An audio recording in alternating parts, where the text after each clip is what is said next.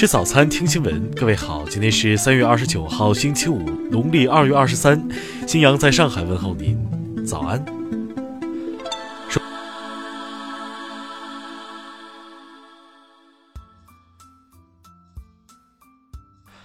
首先关注头条消息：你的聊天被监控，精准推送广告。微信这样回应。日前有媒体测试称，用微信进行文字聊天后，微信精选推荐的公号文章中的广告内容与聊天内容密切相关，疑似被精确推广，疑似被精确推送广告。微信团队表示，腾讯广告投放人群非常广，投放逻辑是基于用户的群体属性，广告主可选择他们的目标人群，因此很容易出现用户收到的广告恰好和自己的聊天内容、浏览内容相似的巧合情况。业内人士指出，A.P.P 平台可以通过手机号、邮箱、用户常用头像等进行用户画像，并定向推送广告。即使关掉 GPS 定位，App 还可以通过网络连接、IP 地址定位，想完全隐身几乎做不到。听新闻早餐知天下大事。外交部发言人耿爽二十八号在例行记者会上表示，中方敦促美方停止售台武器和美台的军事联系。慎重妥善处理涉台问题。中国海军成立七十周年多国海军活动将于四月下旬在青岛举行，包括高层研讨会、国际舰队检阅、联合军乐展示、文体交流等。国内成品油二十九号凌晨迎来新一轮调价。汽柴油零售限价每吨均上调八十元，折合升价九十二号汽油及零号柴油分别上调零点零六元、零点零七元。交通运输部二十八号表示，清明节劳动节期间，收费公路对七座以下载客车辆免收通行费。二十八号。外逃近十七年的职务犯罪嫌疑人、原广东健力宝集团副总经理于善福回国，向纪检监察机关投案。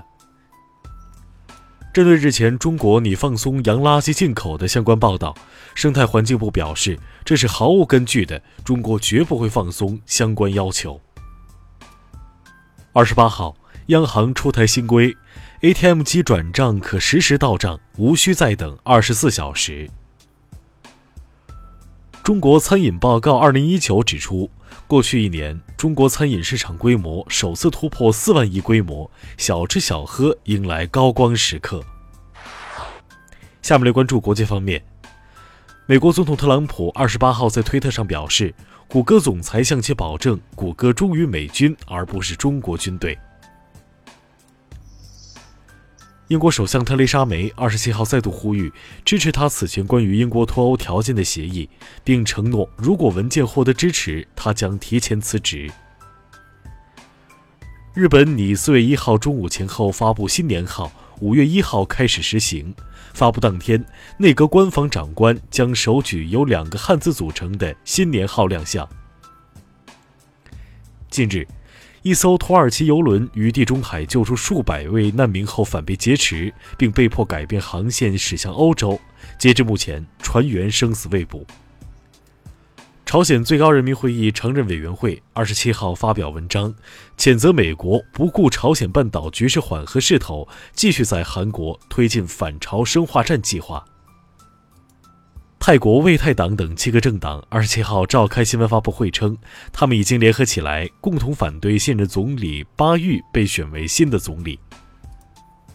三十一号，乌克兰即将进行总统大选第一轮投票，饰演过乌克兰总统的喜剧演员弗拉基米尔·泽连斯基在民意调查的结果中领跑。当地时间二十七号。索马里首都摩加迪沙发生自杀式汽车炸弹袭击，警方表示至少有八人死亡。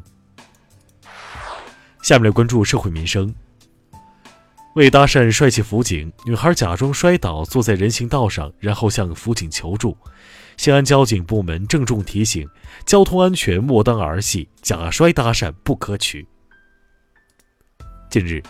浙江诸永高速公路，一辆轿车停在路肩，司机躺在引擎盖上操作无人机。高速交警及时制止了司机的危险行为，并作出罚款两百元的处罚。海南省屯昌县一男子徒手抓眼镜王蛇后不幸被咬，现场围观群众立即拨打幺二零。当医护人员赶到时，男子已经中毒身亡。龙岩连城县的张女士和罗先生新婚三个月后，发现双方竟是表兄妹关系。近日，连城县法院作出判决，张小姐和罗先生婚姻关系无效。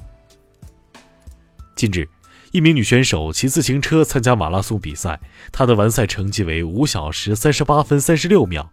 随后，组委会对该选手做出了取消成绩并终身禁赛的惩罚。下面留关注文化体育。二十八号，CBA 季后赛四分之一决赛第二回合开打，辽宁主场以一百一十五比九十五轻取福建，总比分二比零夺得赛点。二十八号，曼联俱乐部官方宣布，索尔斯克亚被正式任命为曼联主教练，签约三年。有多方消息表示，《复仇者联盟四：终局之战》内地档期有望是四月二十四号，领先北美两天上映。关公故里，山西省运城市十余位关公文化研究学者，经过近五年的广征博采，近日编纂完成《关公全书》。以上就是今天新闻早餐的全部内容，请微信搜索 xwzc 零二幺，也就是新闻早餐拼音首字母再加数字零二幺。如果您觉得节目不错，请在下方拇指处为我们点赞。一日之计在于晨，新闻早餐不能少，咱们明天不见不散。